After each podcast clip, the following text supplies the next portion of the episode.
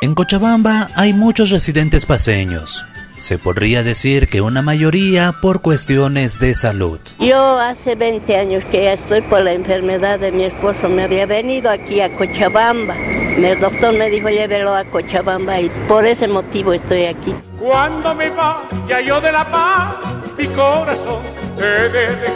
A través de los micrófonos de la Fuente Ciudadana hoy conoceremos a Aleja Barrero de Choque. Tiene 78 años de vida. Camina ayudada con un pequeño bastoncito. Para no extrañar mucho a su tierra y generar recursos económicos en la ciudad de Cochabamba porque no tenía trabajo, decidió dedicarse a la gastronomía, con algo que lo hacía en La Paz desde muy pequeña. Yo vendo ya aquí tiempito también las sopitas de que ya están conociendo aquí. Sí, yo esta sopita vendía desde mis 15 años he hecho aparecer allá en La Paz, vendía en la Buenos Aires, nadie no vendía. Si no conoce la sopa de fideo de La Paz, le sorprenderá cuando vea que no lleva caldo. Me decían, ¿por qué sopita de fideo? No podía ponerle otro nombre. Me decían, no tiene caldo, sí, pero no había otro nombre, eh, eso nomás. Eh, le puse la sopita de fideo, pero es agradable. No hay una información precisa sobre el porqué de la sopa de fideo si no lleva caldo.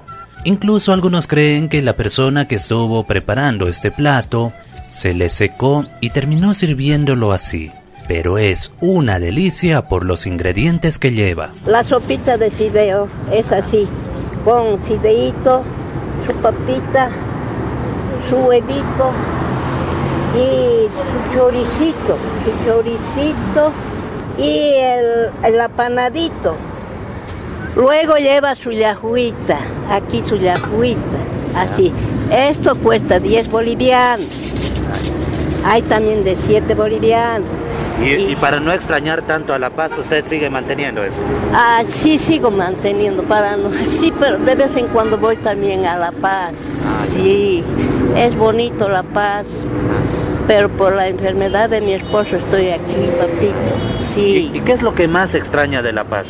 Ah, yo extraño pues el timpo, el fricasé, los pescaditos, ¿no? Ay, de Copacabana. Es, de Copacabana, sí. sí. Allá que, eso extraño. Hay veces, de vez en cuando me voy también allá solamente por comer el pescadito y el fricasé. Yo también hay veces hago fricasé paseño aquí.